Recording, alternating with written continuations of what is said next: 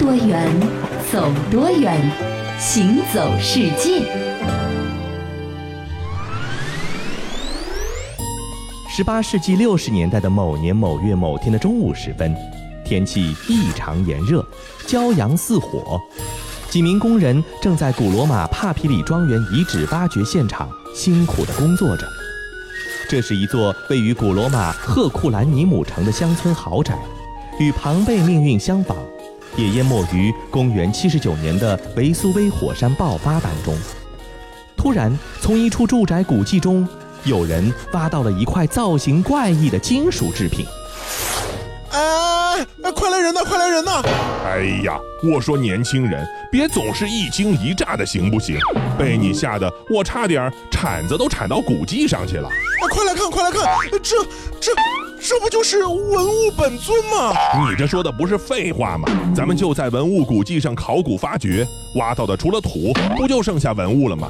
哎呀，我跟你说啊。这个文物也是要看稀有与否的，你知道吧？你比如说啊，这个，你看，你看，我稍稍清理了一下，这块金属明显有着非常高的历史价值。你看它上面的纹路，哦哟，不错嘛！刚来就挖到了日晷，哎呦，还是便携式的。哎，你看这形状，哎，像不像一块缩小了 N 倍的意大利火腿？哦，大小刚好能塞进咖啡杯里面。嘿。你有意思啊，做的真巧妙。哎，合着不是在跟我说话？啊，得嘞，继续铲我的土。哼，我就不信铲不到宝贝。我铲，我铲，我铲铲铲铲。哎呀，快来人，疼疼死我了！又铲到自己的脚了。哎呦，哎呦。行走世界，大家好，我是一轮。各位好，我是贾云。这故事啊还没说完，嗯啊，只说了一个开头。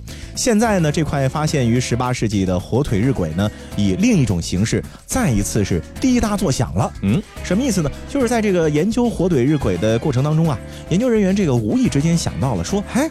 这个现在不是有 3D 打印机吗？是啊，兴许能够使用这个 3D 模型对它进行还原啊。嗯，于是呢，他们就来到了收藏火腿日晷的意大利那不勒斯国家考古博物馆进行了拍摄。之后呢，利用 3D 打印机进行了模型制作。这被放大了的火腿日晷 3D 打印模型啊，全部采用的是塑料制作。但是这个过程呢也是非常耗时的。不过最终成品还是能够高度还原了所有的细节，这一点还是非常让人欣慰的啊。是啊，通过观察呢，我们会发现啊，这表面上呢有一个刻度盘，上面刻着微微扭曲的格子。这竖线上呢标记着全年的月份，横线呢标示日出后还有日落前经过的时间段。模型制作完成了以后呢，研究人员就把它拿到了室外进行一个试验。先用绳子把模型挂起来，让阳光从它的左侧照过来。这样一来，猪尾巴形状的鬼针呢，就能够把投影打到时间格上。这块便携式的日晷的作用呢，就如同后来的怀表。其实啊，固定式日晷在古希腊和古罗马时期呢，是十分常见的。根据研究人员的推测，这块便携式日晷呢，可能是已发现的便携式日晷中年代最久远的。即便不是如此，也至少能够排在第二位。对，那么理论上来说呢，火腿日晷的精确度啊，可以达到三十分钟，甚至是十五分钟。是，但是呢，因为日晷上的刻度表啊实在太小了，所以使用的时候呢，其实很难让它保持稳定。精度呢，只能说是一种理想值，嗯，实际上是很难实现的。是。那么在我们今天看来，这个便携式日晷呢，其实不实用的，是不是？但是对于古罗马人来说啊，这样的精度呢，已经能够让当时的人满意了。这种物件呢，在当时除了用来看时间呢，其实还有一个更加重要的标志，嗯，它就是身份的象征哦，就好像是今天这个时髦昂贵的瑞士手表一样的，拥有它呢，你不是为了看时间，是是为了向别人展示你的这份拥有而已。没错没错，但是究竟为什么要按照意大利熏火腿的这个样子来制作怀表呢？呃，虽然说还没有找到肯定的答案，但是应该是源于朱和伊壁鸠鲁学派之间的深刻联系。这个学派呢，强调享乐的重要性，在搞怪方面呢，也十分在行。这块便携式日晷的火腿造型呢，或许正是他们的一种黑色幽默。其实当时就是随便一想，哎，要不咱们做个火腿的表吧？咱们现在人呢，研究了半天，他向你传达的呢，是这样的一种信息：及时享乐吧，朋友，反正到头来还不是和火腿一样。任人宰割，啊啊啊啊啊啊啊啊啊！说到这个享乐吧，其实还真不是说一个学派的观点。我觉得人天生就是爱享乐的。是啊，你看啊，即便是在一九四五年，就是二次世界大战刚结束那会儿啊，刚刚摆脱战争阴霾的士兵，你比如说美国士兵，对，他在英国一边等着启程回国，一边呢就耐不住寂寞了，走出军营，抓紧时间游览这个英伦风情啊。可是呢，这当时的英国呢，条件也确实艰苦了一点，因为很多的基础设施都遭到了严重的破坏。是啊，所以呢，也没有合适的酒店能够招待这么多的美军士兵。于是呢，有一些英国的家庭主妇啊，奇思妙想了，他们把自家住宅里面的一些房间收拾出来，嗯，简单布置一下，并且呢，还会为这些住宿的大兵提供餐饮服务。嗯，那有一些英国人呢，还当起了临时的导游，引领着这个身着军装的士兵啊游玩，挺有意思的啊。嗯，那你想啊，城市里头可能被损毁的差不多了，那还有田园风光啊。嗯，这英国的田园风光呢，不仅是陶醉了美国大兵，也是吸引了一些美国人呢，专程的漂洋过海到这个地方来游玩。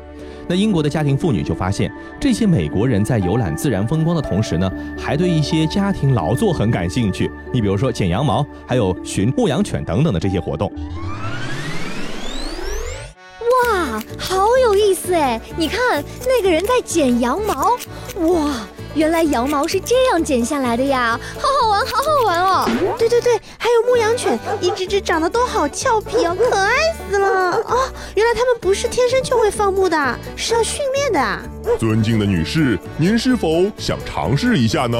哦，我可以吗？当然，你看，就只要这样来几下，羊毛就全剪下来了，哎，是不是很方便？哇，超好玩！我要玩，我要玩！哎。你快点啊！你玩好了，我也要玩一会儿。随着大批美国游客的蜂拥而至，那些位于城市周边乡村小镇农家中的羊毛都不够游客们剪的，为此还一度排起了长队。哎，前面的剪快点呀，我们还等着呢，都等了两个小时了，剪够了没呀？就是的呢，我等的妆都花了呢。于是啊，更多的英国家庭妇女们呢，从邻居家住宿的异乡人里面呢，发现了，哎，这是门好生意啊，是吧？乡村旅游呢，在英国各地就兴盛了起来。当时的这个英国人可能没有想到的，就是一种有别于传统酒店业的服务模式呢，也因此诞生了。嗯，这个呢，就是咱们现在说的民宿，或者呢更通俗点，你也可以叫它农家乐。那几乎是在英国民宿热潮兴起的同时啊，这法国随着二战后经济的逐渐恢复呢，旅游热呢也是席卷了城市。法国人咱们知道啊，天性浪漫，远离城市，他们来到了乡村呢，在湛蓝的天空和绿色森林中呢，就开始休闲娱乐了，成为很多法国。人呢，业余生活当中的选择，就这样啊，欧洲的民宿呢，就如同雨后春笋般的兴起了，影响呢，还逐渐的延伸到了大洋彼岸的美国。那个时候的美国人呢，正值对自然原汁原味的旅游观念深入人心的时候，人们呢也非常愿意为此付出时间和金钱。于是啊，独具一格的民宿呢，就成为了新宠。据统计啊，仅仅是美国加州一个地方，十年间民宿的数量就从一千二百处增长到了九千五百处。这个民宿是风靡欧美，但是民宿这个词儿的起源呢，其实倒不是欧美起的，而是日本起的。哦，在一九七零年代的时候呢，日本在亚洲呢也是进入到了一个工业化、国富民强的时代。是这个时候呢，就出现了回归田园、进行心灵丰富的旅游热潮。那么那个时候的日本的伊豆半岛和白马山路呢，因为独特的自然景观和厚重的日本当地的人文特色，成为了日本人首选的一个境内旅游目的地。嗯，当地居民呢为游客。客提供食宿以及旅游的服务，自此呢就成为了日本民宿的一个发源地。是的，当时呢日本还有一本专门的杂志，叫做《全国民宿》。这本杂志上呢刊发了一篇文章，说啊，在一九七零年前后，日本国内民宿呢达到了惊人的两万余家这样的规模。此后啊，远至北海道的宗谷湾、冲绳的九米岛，近到东京、大阪、京都、奈良等等地方。日本国内各地的民宿增长呢都非常的迅速。那为了避免民宿泛滥啊，当时日本政府呢对民宿业态呢也有了一个严格的限定。你比如说，经营规模呢不能超过十个房间，工作人员呢不能超过五人，才能算作是民宿。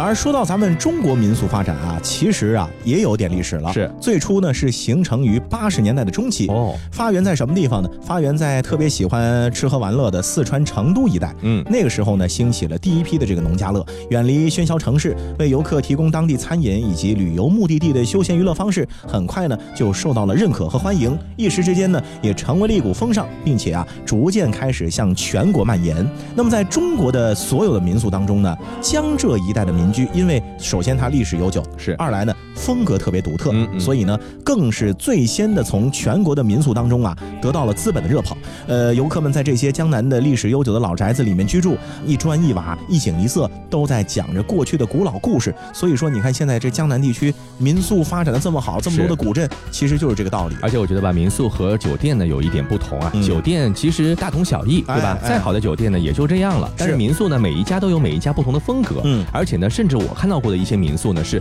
这个民宿中的每一个房间都是不一样，都有主题的，挺有意思。心情好而心情坏，有什么好假装？反正天若真的塌下来，我自己扛。天气好而天气坏，有什么好紧张？反正下一秒钟的我开始开始流浪。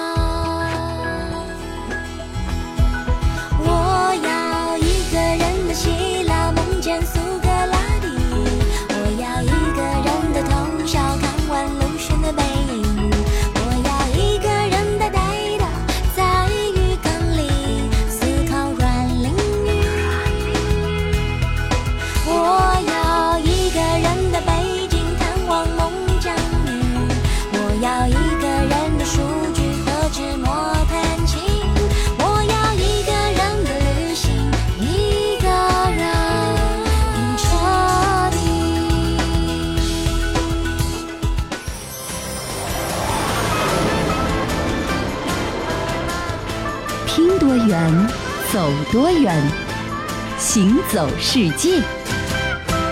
欢迎继续回到《行走世界》，大家好，我是一轮，各位好，我是贾云。那如果说城里的人时不时的农家乐一下是一种怀念过去田园回忆的话呢，那我觉得还有一种风潮呢，显得就更加的让人向往了。这就是时下最流行的一种风，叫怀旧复古风。是的，那么现在最时髦的怀旧复古风在什么地方呢？嗯，不在伦敦，不在罗马，也不在上海和巴黎。嗯，最新的一块阵地呀，在很多人想不到的地方，哎，叫。古巴哦，这个古巴呢，咱们给大家描述一下，嗯，它呢就好像是一辆经典老爷车，也好像是一支昂贵的雪茄，嗯，又好像是一曲动听的爵士乐，也像是一顿精致的加勒比大餐。总而言之，古巴散发着无限的魅力。是啊，这古巴的这个名词呢，是和海上的飓风呢是有相关的。早在南美热带雨林深处的征战部族呢，反复骚扰这片大地之前啊，古巴呢就是一个经常被飓风袭击的海岛，海洋带来的苦难记忆呢就深入了古巴人的骨髓了。因此啊，这抗争呢也成为了一种传统。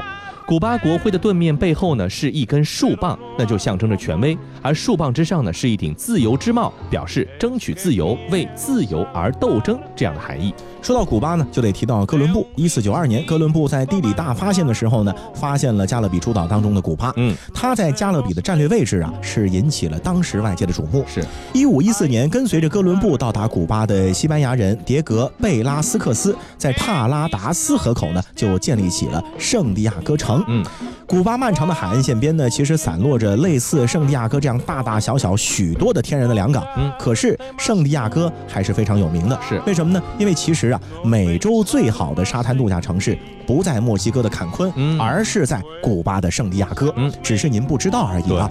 那么从殖民时代开始呢，这些港口呢就成为了殖民者的前哨，曾经呢是西班牙向美洲大陆输入劳动力的一个重要的中转站。印第安人、黑人、华人呢都在那个时代陆续的抵达了古巴。后来呢，在这个基础上啊，也繁荣了古巴持续数百年的种植园经济。最初的时候啊，西班牙人呢其实是抱着寻找黄金的想法的，在这个地方呢是屠杀土著。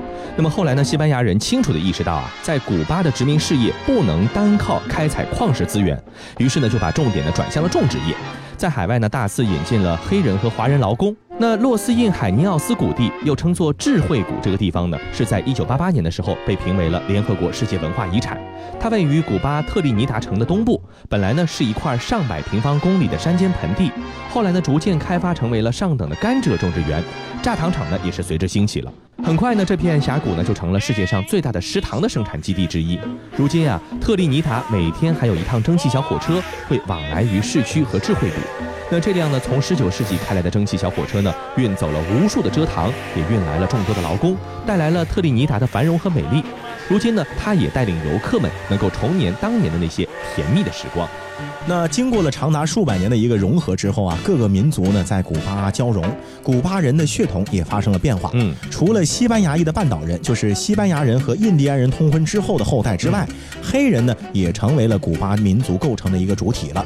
在今天的古巴，白人差不多是占到总人口的百分之六十四点一，黑人呢占百分之九点三，而混血人种占到了百分之二十六点六。嗯，所以为什么古巴美女好看，你知道吗？血越混越好看。是。这另外呢，由于地域和气候的差异呢，古巴人在人种上也呈现出了不同的特色。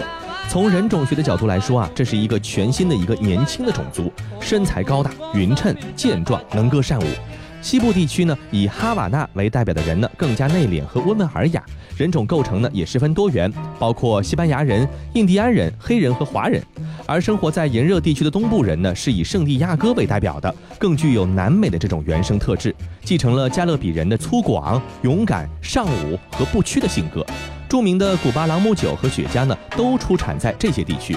这里呢，自古也是英雄和革命者的摇篮。你看啊，古巴呢，其实和咱们中国人啊，可以说是非常亲近的。是，咱们是手挽手、肩并肩的友邦兄弟。嗯，那么同时呢，古巴也有很多其他的理由值得我们去更加的关注啊。是，目前呢，古巴是置身在了势不可挡的变革之中，那也让人呢对它的未来是充满无限的遐想。兴许咱们有一天啊，就飞到古巴去，来一个优美的假期，可能会让你这一生都难以忘怀。说到一生难以忘怀的地方吧，我记得电影中呢就体现出了很多让人觉得非常神往的这些目的地。嗯，你比如说有一部电影，它的名称就让人觉得非常的心驰神往，哎，叫做《西西里的美丽传说》。对，这可能是很多人认识西西里的开始啊。是，说到这个西西里呢，在地图上看啊，它就好像是伸向地中海亚平宁皮靴上的足球。嗯啊，它呢是一个没有着定式的地方。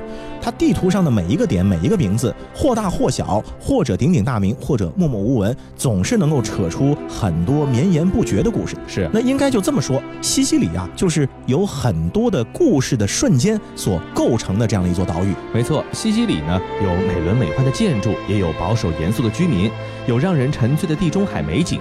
电影中的主角马莲娜呢，也成为了西西里的一个符号。而搭建起电影中西西里背景的呢，是两大世界文化遗产的小镇诺托和希拉库萨。凝视诺托小镇的时候呢，你会深深怀疑，这诺托究竟是西西里生活的一部分，还是巴洛克建筑的盛大舞台？就是它很复古，很复古啊。嗯，它呢是一座典型的因为灾难而重生的小镇。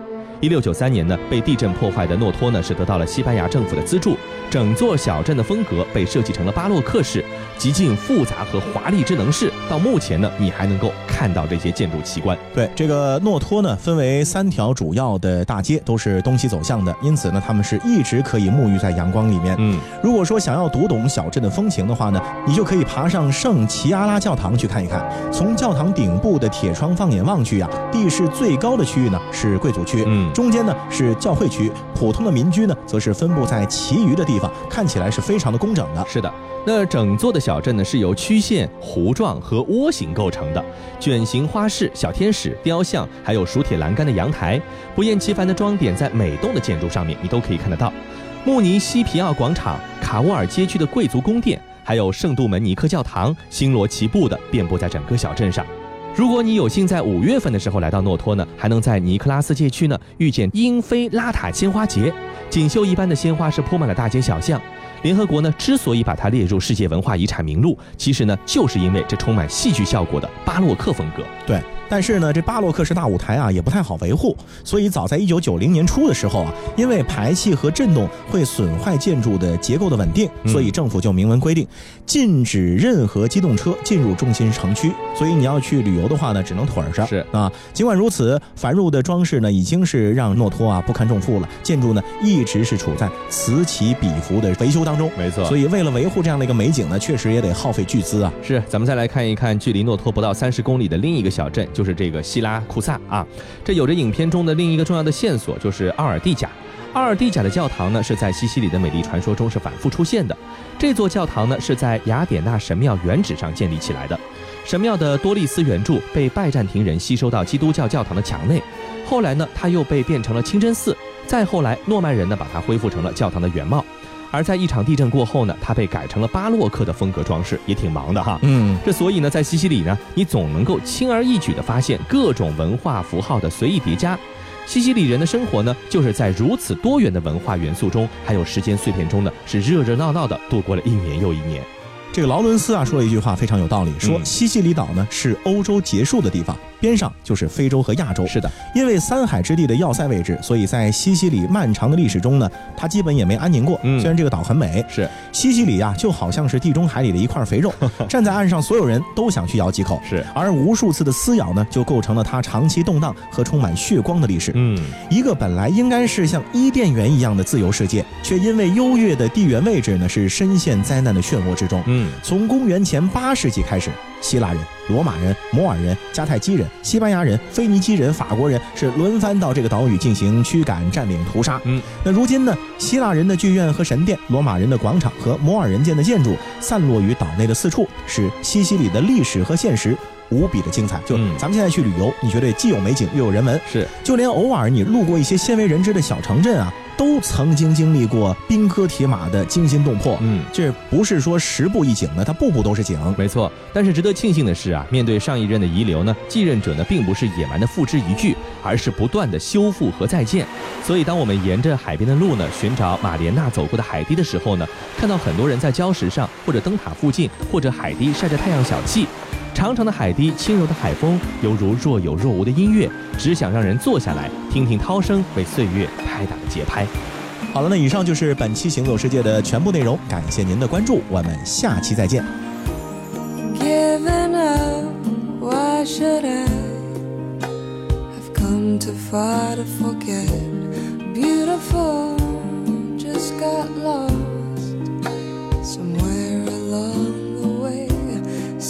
Much was missing when you went away.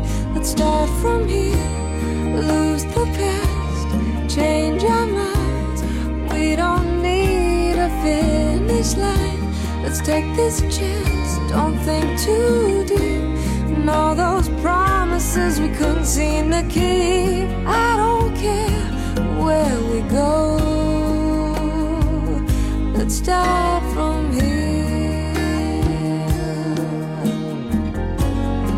Start from here. I've never been the one to open up, but you've always been the voice within,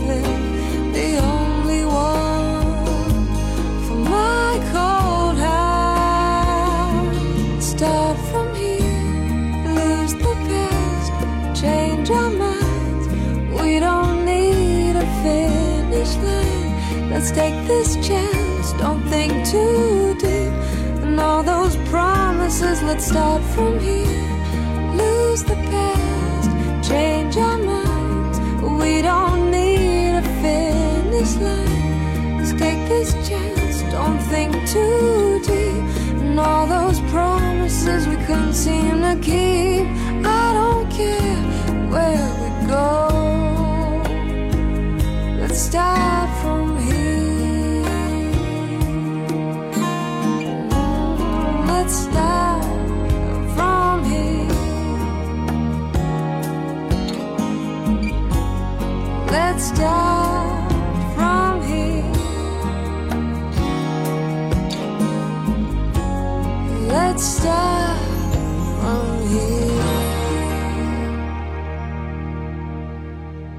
你看过许多美景，却不知它们之间的化学反应。听威斯敏斯特的钟。英国王室爱喝的奇能红茶来自中国，爱吃辣的四川人遇见咖喱天堂的印度老兄，印度洋的鲸鱼在嬉戏，穿越蓝色海洋，海洋上的铁路并非只存在于宫崎骏的异想世界。听多远，走多远，行走世界。